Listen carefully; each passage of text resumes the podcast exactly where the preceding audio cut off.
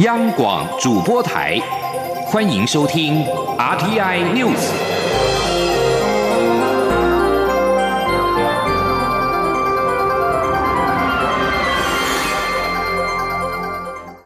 听众朋友您好，欢迎收听这节央广主播台提供给您的 RTI News，我是张顺祥。屏东芳疗乡镇顾问李梦居遭中国拘留，失联至今已经二十三天。陆委会十二号表示。陆方尚未依据两岸共打协议向我方通报，我方呼吁陆方应该立即对外完整说明。陆委会并且强调，保障我国人在陆人身自由安全是国人共识，也是普世价值所在。政府一定会竭尽所能提供协助。请央广记者王兆坤的采访报道。针对李梦居案，陆委会副主委邱垂正表示。政府的协处作为，都是以李梦居的人身安全与权益作为最优先考量。相关部门也会持续透过窗口与陆方联系，要求紧速说明本案所涉及的相关事项。邱垂正指出，此案凸显中共以国家安全为名无限上纲、滥权妄为，根本缺乏法治人权概念。呼吁台湾社会应团结一心，面对国人遭中共非法滥捕。谴责北京当局破坏两岸关系、漠视人权以及危及台湾人民人身安全的恶意作为。邱垂正说：“中国大陆还是属于威权体制，而两岸的政治体制、法律规定有很大的差异。保障我国人在陆的人身自由安全是国人共同的共识，也是普世价值之所在。政府也一定会竭尽所能提供协助。”此外，关于禁止中共代理人的修法进度，邱垂正表示，在立法设计、具体规范内容方面，目前尚无定论。外界对于民众权益是否受到过度限制也有疑虑，因此政府的立法工作会更周延妥适，以避免造成社会争议。邱垂正重申，上述修法动作的对象都不是针对大陆台商。也与参与台商协会的干部无关，也无涉正当做生意的商业代理。欲请台商放心，不存在所谓的寒蝉效应或白色恐怖。中央广播电台记者王兆坤台北采访报道。为缓解住宿式服务机构使用者的经济负担，卫生福利部部长陈时中十二号宣布，行政院正式的核准相关的补助方案。陈时中表示，相关的方案会根据税率的集聚而有不同的补助，最高可以达到新台币六万块。卫福部表示，虽然是对住宿型机构服务提供补助，但在地老化的长照精神没有改变。记者肖兆平的报道。全台住宿式机构接受照护的失能失智患者超过八万人，每人每个月所需费用约在新台币三到五万，对多数家庭来说是笔不小的经济压力。而为了疏解长照在住宿式服务机构使用者与家属的经济负担，行政院十二号拍板核定卫生福利部提出的住宿式服务机构使用者补助方案。补助方式直接给申请人外，只要在二零一九年一月起住满九十天以上，且申请人订有排付条款，将以一年一次以汇款或记名支票直接补助申请人，其补助款项按综合所得税税率集聚，采阶梯式补助，预估所需经费约新台币二十九亿多元。而今年则会有五万多人受惠。卫福部长陈时中说：“那最高是补助六万块，好，然后根据缴交税率的不同，大概五趴的我们会要补助五万四，那是十二趴的，我们补助四万五千六百元。那相关人员的资格，就是现在住在养护型的机构，一些老人呃老人福利机构、护理之家，还有我们身心障碍机构里面，都会予以补助。”之所以提出补助方案，就是因为社会上有弱势家庭未达到所得税法长照特别扣除额的减税优惠，但他们确实有使用长照服务，因此卫福部才研究补助方案。长期照顾司司长祝建芳表示，办法的目的就是要替弱势减轻压力。他说：“第一百零九年，我们就按照预估那个成长率的部分，那这个部分的资料相关的经。”费到一百一十二年，大概预估到三十三亿啊。那整个的一个预期效益，就是希望能够缓解使用机构者跟他他的家属的一个经济负担，能够提升让这样的一个长照住宿是机构需求者跟照顾者的一个生活品质。卫福部表示，确实有部分民众真的需要住宿型服务，因此政府目前先减轻负担，未来会进一步推动公共化住宿型机构，达到改善品质、减轻负担的目标。不过，卫福部也强调，落实在地老化的长照精神没有改变。中央广播电台记者肖兆平采访报道。行政院会十二号通过印花税法废止案，行政院长苏贞昌才是印花税是古老的税制，现今时空环境已经改变，废除印花税，全民都可以受惠。苏奎强调，如果立法院通过废止之后，将由中央专案全额补足地方所减少的税收。未来也会纳入财政收支划分法通盘处理，没有所谓中央请客、地方买单的问题。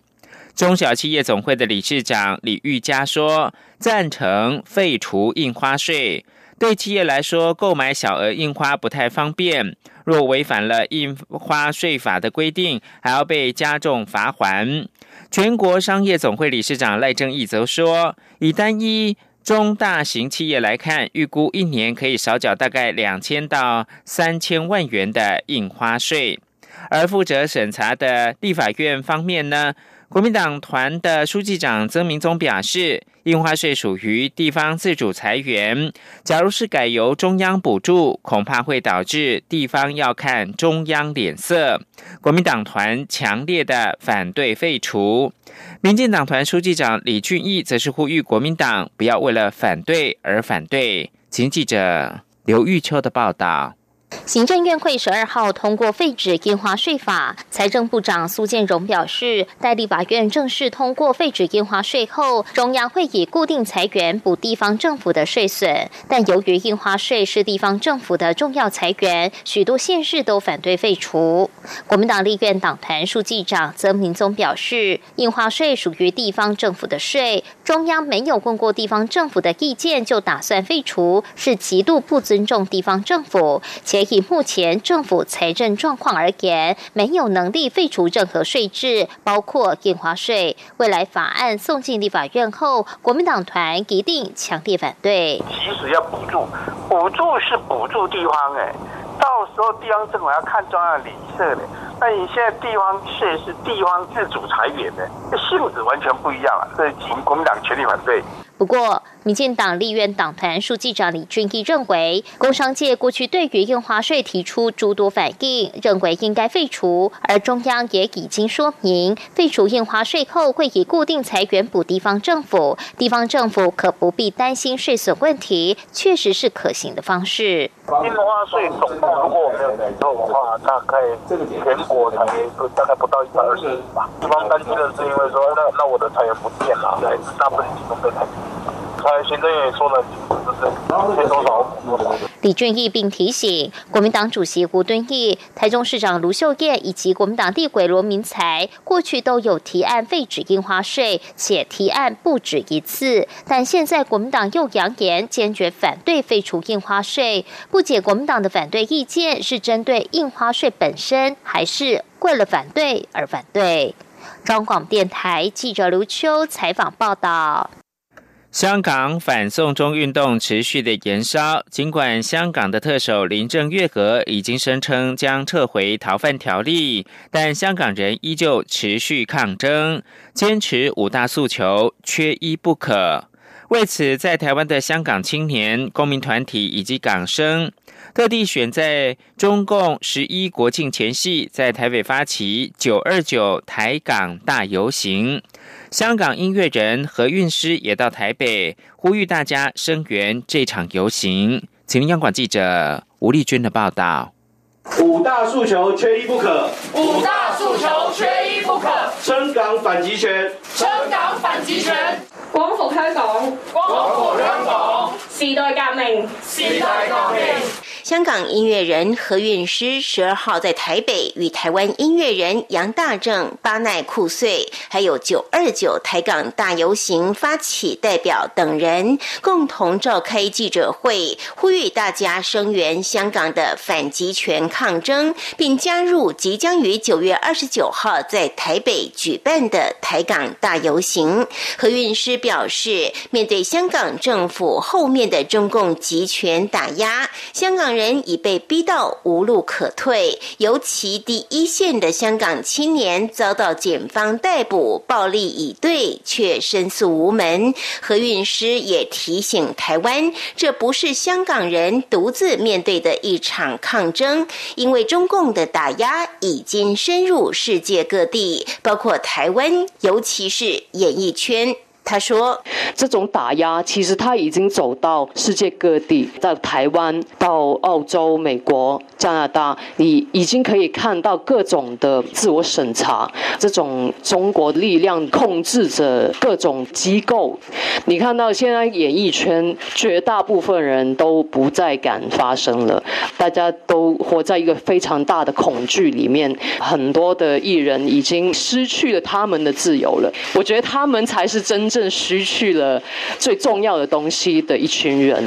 九二九台港大游行发起代表之一，也是由在台港生组成的香港编程青年成员关同学，也说明为何港首林郑月娥声称将撤回逃犯条例，但香港人依旧持续抗争，就是因为逃犯条例打破了一国两制的明文承诺，加上港府在处理政治风。暴的过程中，暴露了香港在一国两制下崩坏的社会制度。因此，现在香港人要的是光复香港、时代革命，并坚持五大诉求缺一不可。否则，香港人曾经拥有的自由将成为历史，香港及香港人的未来也将是一片黑暗。中国电台记者吴丽君在台北采访报道。参与反送中运动的香港大学学生会署理会长黄成峰，十二号向港大学生会评议会提交了请辞信。他说，八月三十号被不明男子袭击，考量自己跟家人的安全，已经离开了香港，但没有透露身在何方。明报报道，黄成峰自称目前在海外一个安全的地方。形容他在关键时刻离开，感到极度难过。离港之后，仍然是挂心香港的局势。他人期盼终有一天可以返回香港，在港大完成法学士，日后成为律师，帮助港人。但目前回港无期，也会继续在海外贡献所能。香港《苹果日报》刊出黄成峰辞职信的译文内容，信中描述他遇袭的经过。黄成峰目前是港大学生会的代理会长，他是宣布罢课行动并呼吁政府回应五大诉求的学生会领袖之一。八月初也曾经被指和众志核心成员黄之锋跟罗冠聪等人一起会晤美国驻港澳总领事馆的官员。这次的会面受到中国官媒的严厉批评。英国首相强生十二号被问到是否为了在脱欧前请求国会休会而向女王伊丽莎白二世说谎，他郑重否认这项说法，并且表示绝无此事。强生日前向女王奏请关闭国会，让国会休会五个星期，直到十月十四号才复会，声称这是推出新的国内施政议题前的必要手段。一般认为，这是坚决要让英国在十月三十一号脱欧的强生，为了瓦解反对势力所出的招，因而引发政坛的骚动以及法律的对抗。苏格兰最高民事法院十一号裁定，强生本月关闭国会长达五周的决定违法，推翻了法院先前的裁定。在被问到是否有误导女王时，强生说：“绝对没有。”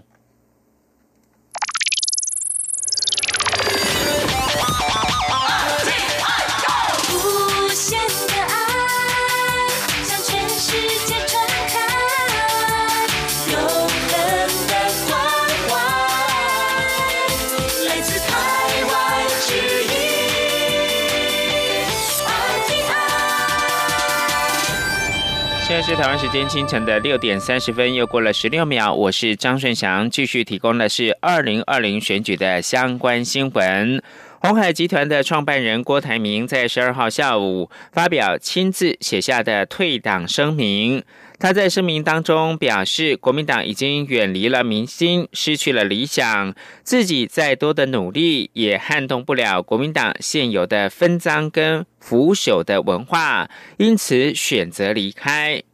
他并引用西谚表示，一个鸡蛋若是从外被打破，是一个生命的结束；若是被内部孕育的力量打破，则是一个生命的诞生。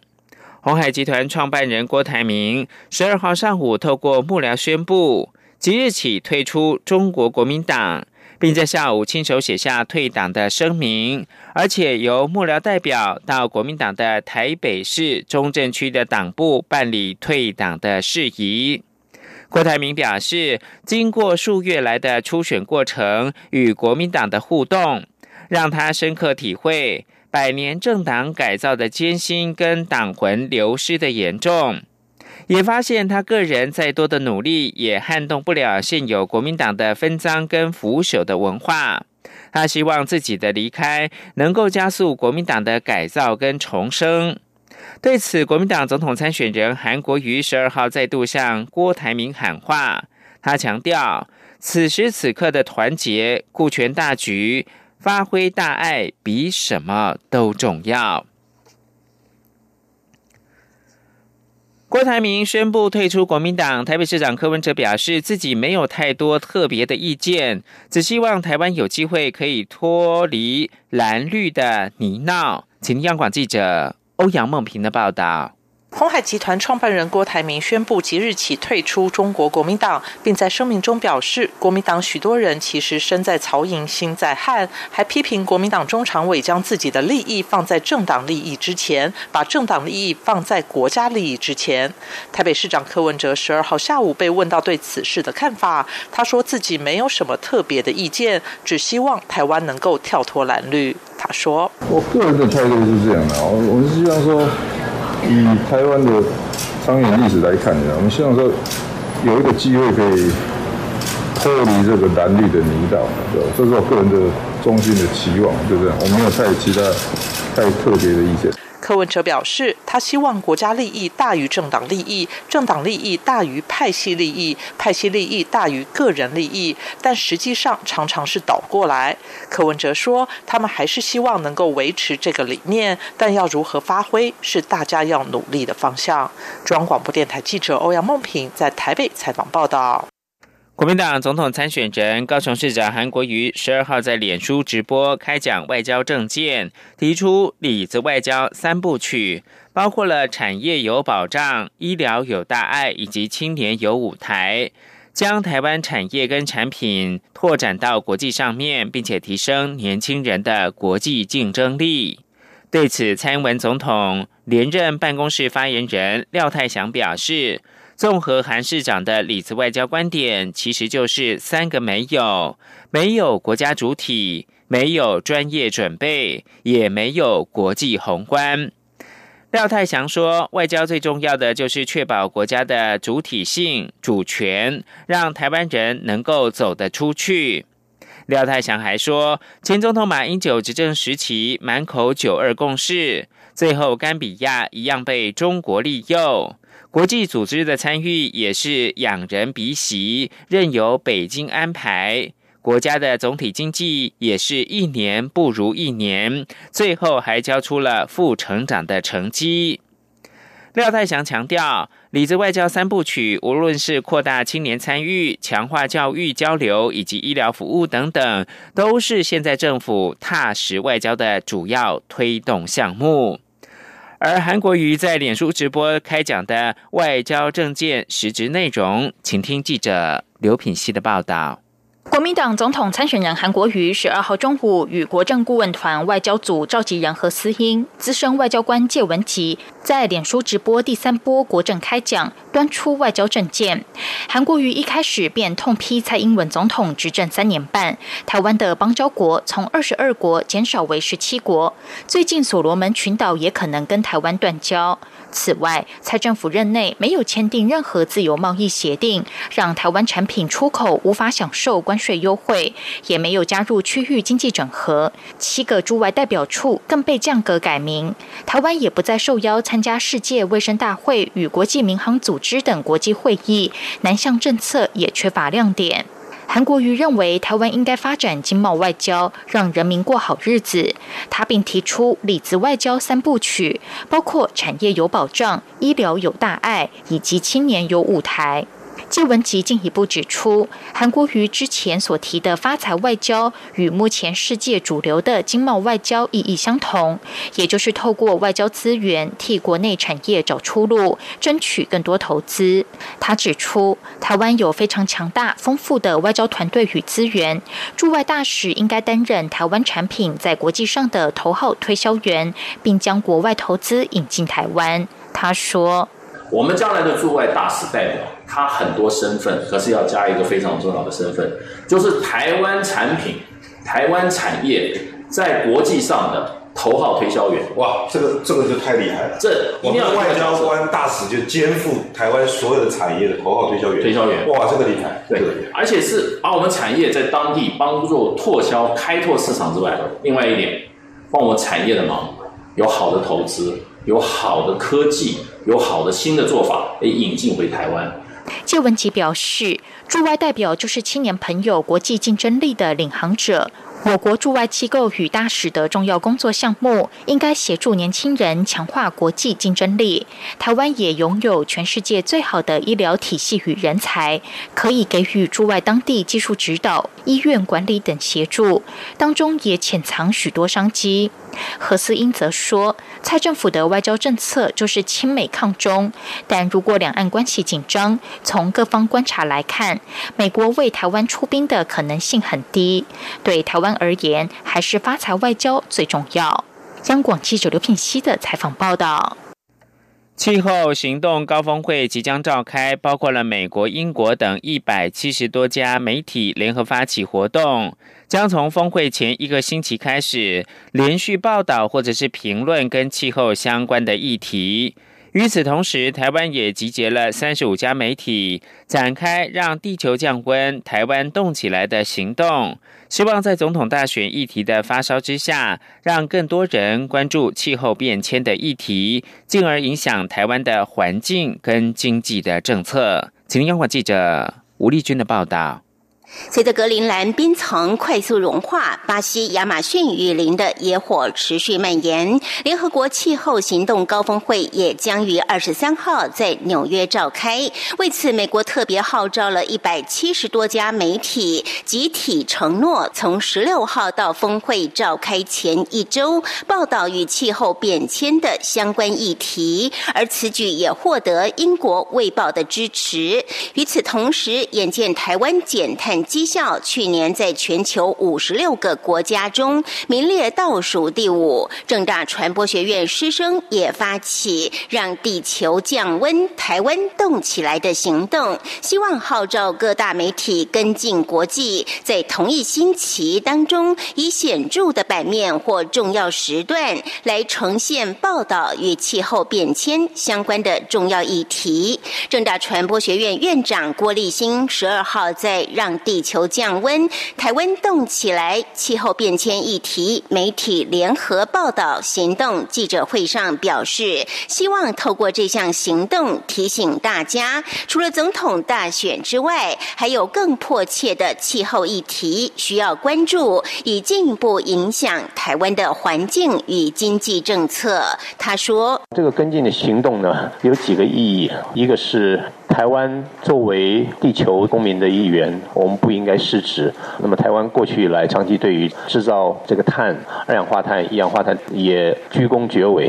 那么，我们的媒体、学界有责任让全社会，以至于让我们的执政团队、让我们的在野的各个政党都意识到，除了。总统大选以外，我们其实还有更迫切的事情。而这项行动也立即获得包括中央广广播电台在内的三十五家媒体响应。央广董事长陆平也出席记者会，并表示，环境议题是当前媒体最重要的义务与责任。唯有媒体深化报道，才能进一步敦促政府落实环境政策，并成为大企业决策的考量。也因此响应这项行动，央广责无旁贷。陆平进一步指出，央广去年与国际新闻协会 AIB 合作“地球倒数”媒体发生的国际研讨会，双方还共同创办亚太媒体与气候变迁永续议题国际报道奖，就是希望善尽央广公共化媒体的义务与责任。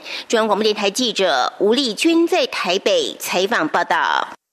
国际新闻：今年上半年，欧洲出现九万麻疹的病例。为了扭转民众疫苗犹豫心态，降温疫情，欧洲联盟十二号跟世界卫生组织联手宣传接种疫苗的好处。另外，将致力打击网络疫苗不实讯息的传播。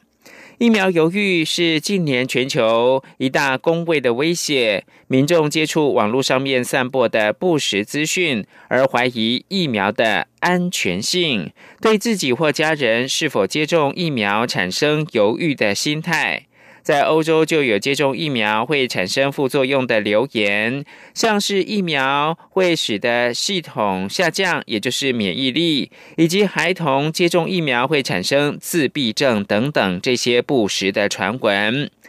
欧盟主管卫生的执委安德柳凯提斯十二号跟世界卫生组织的秘书长谭德赛在布鲁塞尔召开关于提高疫苗接种会议，并且共同现身记者会，宣传接种疫苗的好处。